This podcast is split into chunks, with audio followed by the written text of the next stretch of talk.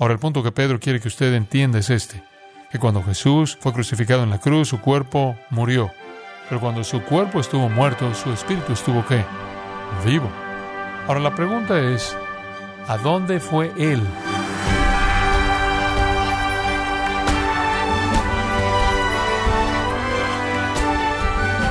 Qué gozo nos da su compañía en gracia a vosotros con el pastor John MacArthur. Se ha dicho que el experimentar sufrimientos es como saber muchos idiomas, ya que al hablarnos nos da acceso a relacionarse con muchas más personas. Sin embargo, ¿está usted dispuesto a sufrir para la gloria de Dios y el beneficio de otros?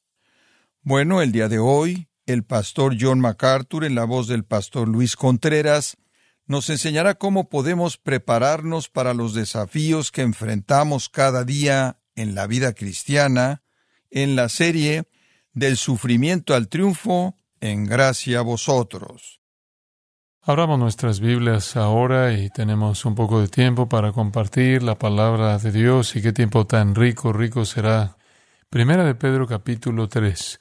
Estamos viendo el triunfo de los sufrimientos de Cristo. El triunfo de los sufrimientos de Cristo. El sufrimiento de Jesucristo, como usted sabe, fue el tiempo de su humillación más grande, un tiempo de trato injusto, pero también fue el tiempo de su triunfo más grande, porque cuando Él sufrió más, Él logró más. Y esta realmente es la gran verdad que es el punto de Pedro en este pasaje. Él está escribiéndole a cristianos algo desalentados, están bajo persecución, están bajo presión, están en un tiempo muy difícil de pruebas y aflicción y hostilidad. Él quiere alentarlos a que pueden triunfar en su sufrimiento, que pueden ser vencedores, pueden ser victoriosos, incluso en medio del sufrimiento injusto y persecución injusta. Y la ilustración más grande que él conoce es Cristo. Cristo sufrió injustamente. Cristo sufrió persecución, hostilidad, como ninguna otra persona jamás podría imaginar. Sin embargo, en medio de su sufrimiento, Él fue absolutamente triunfal. Y Él es el ejemplo de que nosotros también podemos triunfar en nuestros sufrimientos. Veamos los versículos 18 al 22 y leámoslos otra vez como lo hicimos la última vez. Porque también Cristo padeció una sola vez por los pecados, el justo por los injustos, para llevarnos a Dios, siendo la verdad muerto en la carne, pero vivificado en espíritu, en el cual también fue y predicó a los espíritus encarcelados, los que en otro tiempo desobedecieron, cuando una vez esperaba la paciencia de Dios en los días de Noé, mientras se preparaba el arca en la cual pocas personas, es decir, ocho, fueron salvadas por agua.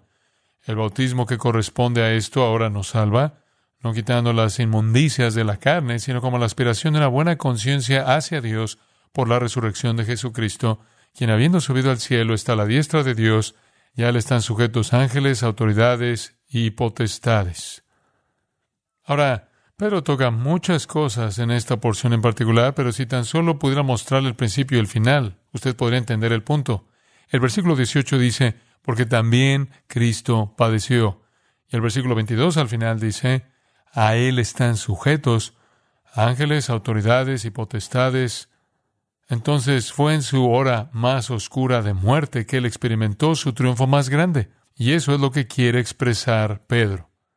El punto simple entonces es que usted podrá sufrir injustamente, usted podría sufrir de la manera más severa, incluso hasta el punto en donde usted pierde su vida, pero en todo Dios puede proveer la victoria, Él puede proveer triunfo, Él puede proveer el logro de un propósito santo. Ahora, Conforme estos versículos se desarrollan, Pedro nos muestra cuatro áreas en las que Cristo triunfó en su muerte. Primero, fue un llevar el pecado triunfal. En segundo lugar, fue un sermón triunfal. En tercer lugar, él logró una salvación triunfal. Y en cuarto lugar, una supremacía triunfal se volvió de él. La muerte de Jesucristo, por injusta que fue, por terrible, por horrible, por trágica que fue desde un punto de vista humano, por dolorosa, por mucho que fue el sufrimiento que estuvo involucrado, Él todavía triunfó en el área de llevar pecado. Señalamos eso en el versículo 18. Él logró el llevar el pecado.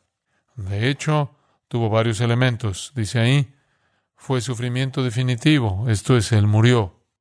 Fue sufrimiento relacionado con el pecado, Él murió por los pecados. Fue único en que Él murió una sola vez. Fue amplio en que Él murió por todos. Fue vicario en que fue el justo por los injustos y fue deliberado para que nos trajera a Dios. Entonces fue un llevar el pecado triunfal, a pesar de la tragedia de la cruz.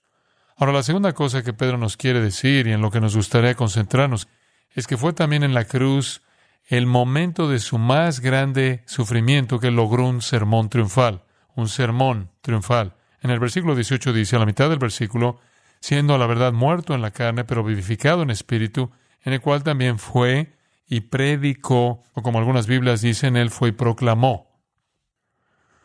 Este es un elemento fascinante acerca del triunfo de nuestro Señor. El primer punto nos indica que él triunfó sobre el pecado.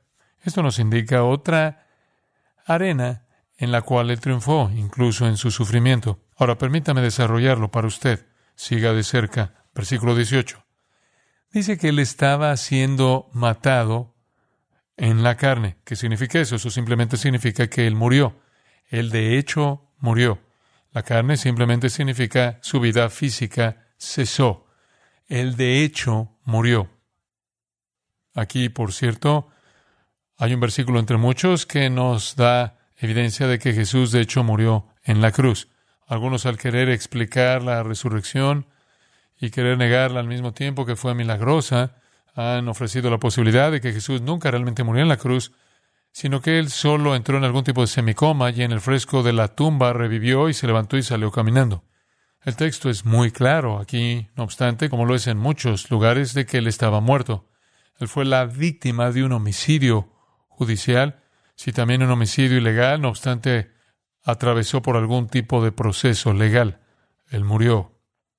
Y entonces esta declaración se refiere a su muerte física. El término que es usado, anatotes, es el término que básicamente significa morir. Pero el término también implica un tipo fuerte de implicación violenta al morir. Enfatiza no solo entonces que su muerte, sino el sufrimiento que estuvo asociado con su muerte. Apunta al fin doloroso de su vida terrenal. Sabemos que él murió, porque cuando los soldados vinieron, si él no hubiera estado muerto, ¿qué le habrían hecho? Le habrían roto sus piernas para acelerar la muerte.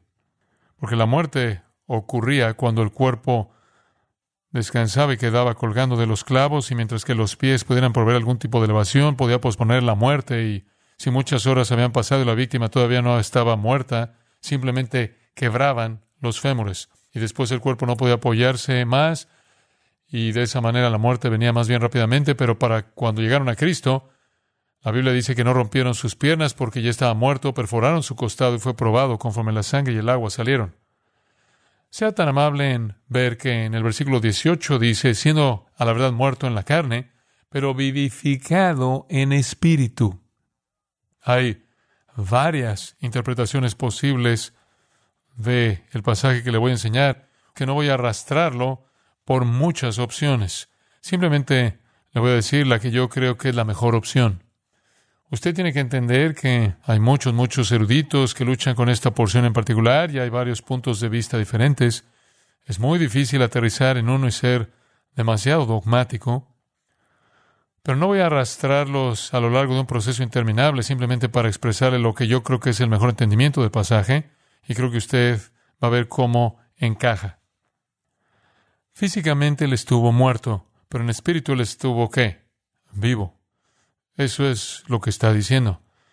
Lo más probable entonces es que cuando dice que él fue vivificado en espíritu es una minúscula E. No hay letras mayúsculas en el griego, entonces tenemos que asumir esas y algunas en algunas traducciones. Usted podría ver una E mayúscula como es referencia al Espíritu Santo, no hay manera de saber eso aquí. De hecho, si usted ve carne y espíritu juntas, podría parecer que le está haciendo un contraste simplemente de eso. Carne y espíritu. La carne humana, ese es el cuerpo físico con el espíritu humano. Esto es el espíritu de un hombre.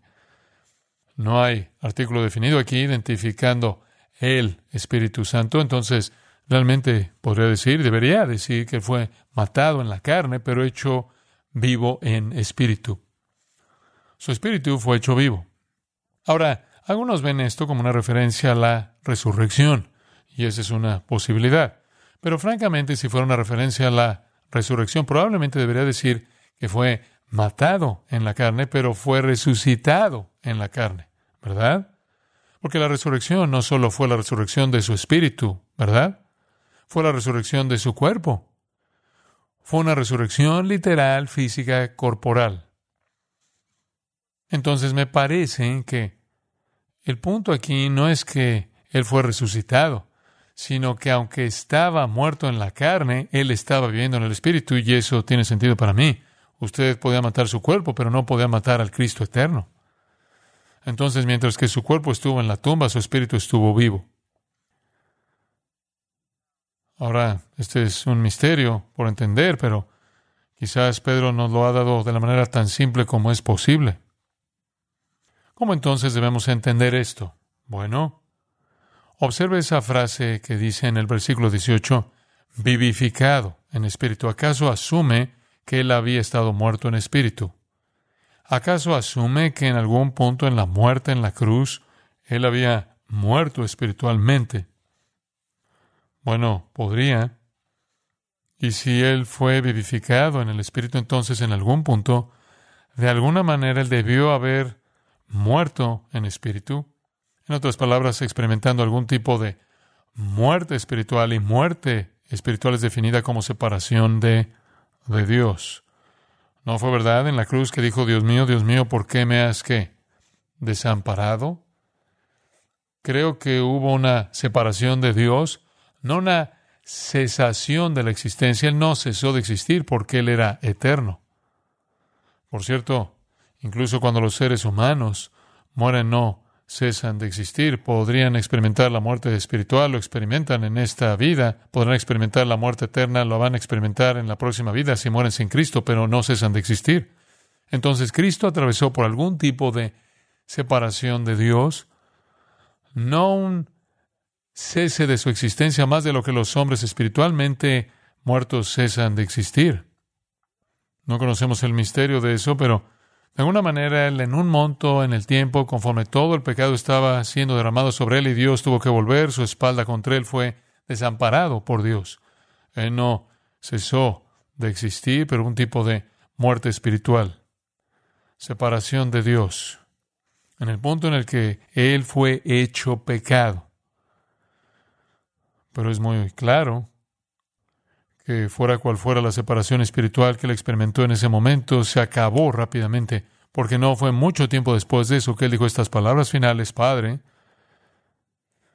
Y eso es algo importante, ¿no es cierto? Porque apenas un poco antes de eso él no lo había llamado Padre, lo había llamado ¿qué? Dios mío, Dios mío, ¿por qué me has desamparado? Y ahora él dice, Padre, en tus manos encomiendo mi espíritu.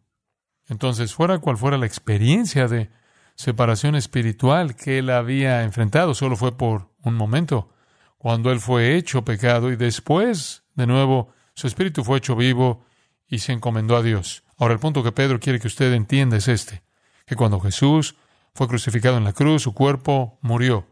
¿Y su cuerpo fue a dónde? A la tumba. Pero cuando su cuerpo estuvo muerto, su espíritu estuvo qué? Vivo. Ahora la pregunta es, ¿a dónde fue él este espíritu viviente? Bueno, nos dice en el versículo 19. Dice en el cual, esto es en su espíritu también, fue y predicó a los espíritus encarcelados. En el cual también significa que en ese espíritu viviente, aparte de su cuerpo, el cual estaba en la tumba, el Cristo viviente eterno fue a algún lugar. El verbo aquí se refiere a ir de manera personal. También es usado abajo en el versículo 22, es traducido habiendo subido, es el mismo verbo. Significa literalmente ir a algún otro lugar. Entonces él fue a algún otro lugar. Su espíritu había estado con su cuerpo en la cruz y cuando su cuerpo murió, su espíritu fue a otro lugar. Su espíritu disfrutó el beneficio de estar vivo. Su espíritu no fue consignado al juicio. Su espíritu no fue consignado a la muerte eterna. Su espíritu no experimentó la segunda muerte, como los injustos que sienten la ira de Dios, pero su espíritu fue liberado en el propósito perfecto de Dios. ¿A dónde fue él? Bueno, dice que él fue, es muy claro aquí, y predicó. Él fue y predicó. Él dio un sermón, él fue a algún lugar a predicar. Él fue y dio un sermón triunfal. Entonces, incluso antes de su resurrección ahora, incluso antes de su resurrección el domingo por la mañana, él se estaba moviendo libremente en la esfera espiritual. Muy bien. Y él fue a, a predicar. Ahora el verbo aquí, predicar o hacer una proclamación, no es evangelizo, predicar el evangelio. Él no fue a algún lugar a predicar salvación. Es el verbo queruso, el cual significa hacer una proclamación o anunciar un triunfo. Es la palabra funcional como heraldo y los generales militares y los reyes tenían un heraldo que anunciaba sus victorias. Iba a algún lugar para anunciar su victoria. No, él no estaba predicando el Evangelio. Algunas personas en el mundo espiritual o algunos seres en el mundo espiritual, él estaba anunciando proclamando, funcionando como heraldo, un triunfo acerca de qué? Debe ser bastante obvio, acerca de su triunfo sobre el pecado, acerca de su triunfo sobre la muerte, acerca de su triunfo sobre el infierno, acerca de su triunfo sobre los demonios, acerca de su triunfo sobre Satanás. Fue a proclamar su triunfo, esa es la implicación del verbo aquí, proclamar victoria. De eso trata el pasaje, de eso trata todo el contexto. Todo trata de triunfar en medio del sufrimiento injusto. Ahora, ¿a, ¿a quién hizo él este anuncio? Versículo 19 dice, lo hizo a los espíritus. ¿Espíritus? ¿Quiénes son los espíritus? Bueno, piénsenlo. En el versículo 20, Pedro usa la palabra personas o almas. ¿Lo ve usted ahí en el versículo 20? Ocho personas. Es de hecho la palabra almas. Probablemente algunas de sus Biblias dicen eso. Pedro llama a la gente almas. Me parece entonces, me parece entonces que los espíritus deben ser diferentes que la gente en este contexto. Por cierto, el Nuevo Testamento siempre usa el término espíritus para referirse a, adivine, ángeles, nunca hombres. Sin un genitivo calificativo, Hebreos 12 dice a los espíritus de los justos hechos perfectos, cuando es calificado por una frase genitiva como esa, la frase que califica le va a decir usted a quién se refiere. Pero el resto de los usos espíritus en el Nuevo Testamento se refieren a ángeles. Además, sabemos que son ángeles los que se tienen aquí en mente, ahí abajo en el versículo 22, porque dice que él fue al cielo después de que los ángeles, autoridades y potestades habían sido sujetos a Él. Entonces, en algún punto en este pasaje, Pedro quiere que entendamos que Él había sometido a los ángeles y a las autoridades y a las potestades, los cuales son simplemente nombres diferentes para ángeles a sí mismo. Yo creo que Él fue a declarar su victoria sobre los demonios y que los espíritus se refieren a demonios Dice usted, ¿por qué? ¿Por qué dices demonios? Porque estos espíritus estaban en qué? Encarcelados. Estaban encarcelados. Ahora, este no podría ser un mensaje de salvación a demonios. ¿Por qué? Porque los demonios no pueden ser salvos. Los demonios que cayeron están condenados para siempre, para siempre por así decirlo, encerrados en su destino. En Hebreos 2.16 dice, no socorrió a los ángeles sino que ayuda a la descendencia de Abraham. Él no redime espíritus, él redime a gente. Entonces, sea lo que fuera que le dijo a estos demonios, no fue un mensaje de salvación, fue un queruso, fue un heraldo, fue una proclamación como heraldo de triunfo.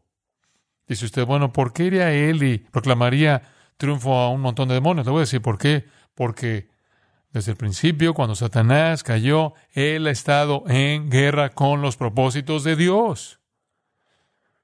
Hay un conflicto cósmico en este universo entre Dios y Satanás, como ve el testimonio de Job, capítulo 1. Hay un conflicto entre los ángeles santos y los ángeles caídos. Como testigo está Daniel. Y el conflicto tremendo entre el gran ángel poderoso de Dios y el príncipe de Tiro, un demonio. Siempre ha habido una batalla espiritual en ese nivel sobrenatural. Y Satanás y los demonios han hecho todo lo que es posible hacer por destruir los propósitos de Dios en Cristo, ¿no es así?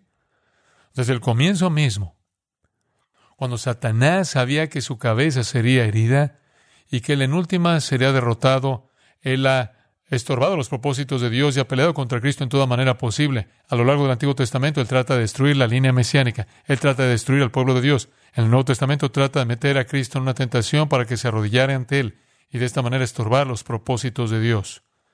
Él trata de destruirlo, de violar el plan de Dios al hacer que las multitudes lo maten. Él trata, cuando Él está muerto, de mantenerlo en la tumba para que no pueda salir. Como puede ver, los demonios del infierno y Satanás mismo siempre han buscado destruir la obra de Cristo. Y ahora, conforme Él está en la cruz, y Él está llevando todo pecado, y su vida está siendo extraída de ella y él está físicamente muerto, parecería que los demonios han ganado, ¿verdad? Un escritor dijo hace años atrás que el infierno estaba en medio de su carnaval cuando él llegó. Probablemente estaban celebrando esta gran derrota. ¿Dónde fue esto? Dice, en la cárcel. ¿Dónde es este lugar al que fue? Por cierto, en ningún lugar en la escritura las almas de los hombres jamás se dicen que están encarceladas. Pero estos espíritus están encarcelados. Felaque es el término y no es, ahora escuche cuidadosamente, no es una condición, es una ubicación. Se refiere a una ubicación en sí, no alguna condición de estar encarcelado en pecado. Es un lugar. Dice usted, bueno, ahora espera un minuto. Si Jesús fue un lugar donde los demonios están encarcelados. ¿Cómo es posible que los demonios estén corriendo por todos lados ahora? Diferentes demonios. Diferentes demonios. No todos los demonios están en la prisión. Le puedo dar un pequeño, pequeño diagrama, una pequeña angelología, un curso corto. La primera línea, ángeles. Muy bien, ángeles. Se dividen en dos tipos ángeles santos escogidos, ángeles caídos. De los ángeles caídos hay dos tipos. Los que están sueltos y los que están encerrados. Los que están encerrados hay dos tipos. De los que están encerrados hay dos tipos. Permanentemente encerrados, temporalmente encerrados. De lo que estamos hablando aquí entonces son los ángeles caídos, encerrados permanentemente. ¿Lo entendió? Ese es su curso de angelología. Los que están sueltos, por cierto, y hay muchos de ellos que están sueltos, sabemos eso, no tenemos lucha contra carne y sangre, sino contra qué? Contra demonios. Muchos de ellos están sueltos por todos lados. Si quiere saber algo acerca de los que están sueltos, permítame darle una característica de los que están sueltos. Lucas capítulo 8, versículo 31 y le rogaban estos demonios sueltos y su nombre era Legión. Usted recuerda que estaban en el demoníaco y muchos, muchos demonios habían entrado en este hombre, estaban por todos lados. Ahí le rogaban a Jesús que no les mandara ir a qué? Abusos, el abismo. Por favor, Jesús, no nos mandes al abismo. No querían eso. De hecho, en Mateo 8:29 le dijeron a Jesús, ¿qué tenemos contigo, Hijo de Dios? Has venido aquí para atormentarnos antes de tiempo. ¿No estás fuera de tiempo? ¿Qué estás haciendo aquí ahora? ¿Nos vas a enviar a ese lugar ahora, antes del tiempo? No querían ir ahí. Por favor, no nos envíes ahí. Debe ser un destino muy aterrador para los ángeles caídos ir ahí, porque no se pueden mover, están encarcelados, están cautivos, no pueden hacer uso de su impiedad por toda la tierra y el universo, no pueden pelear contra los ángeles santos, no pueden hacer esfuerzos por estorbar los propósitos del Dios que odian. Entonces dijeron, no nos mandes al abusos. Y Lucas usa la palabra que básicamente significa la prisión de los espíritus desobedientes. Entonces hay una prisión llena de demonios encerrados que han estado ahí desde el tiempo de Noé y fueron enviados ahí debido a que cruzaron los límites incluso que Dios ha establecido sobre la impiedad propia de ellos. Y fue durante el tiempo cuando Noé pasó 120 años construyendo un arca.